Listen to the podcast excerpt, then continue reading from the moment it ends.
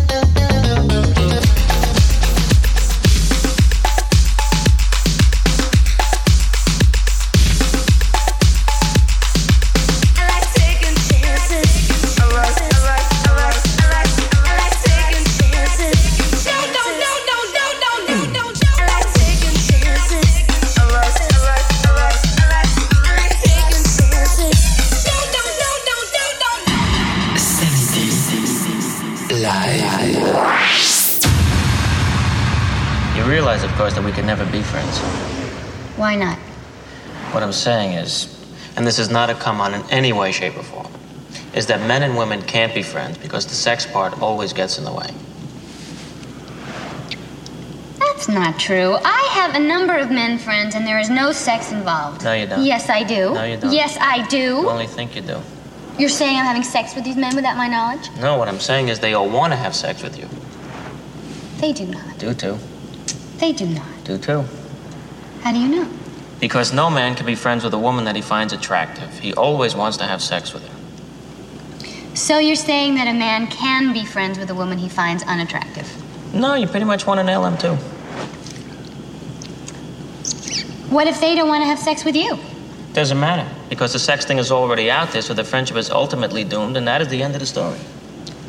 Well, I guess we're not going to be friends then. Guess not. That's too bad. You were the only person that I knew in New York.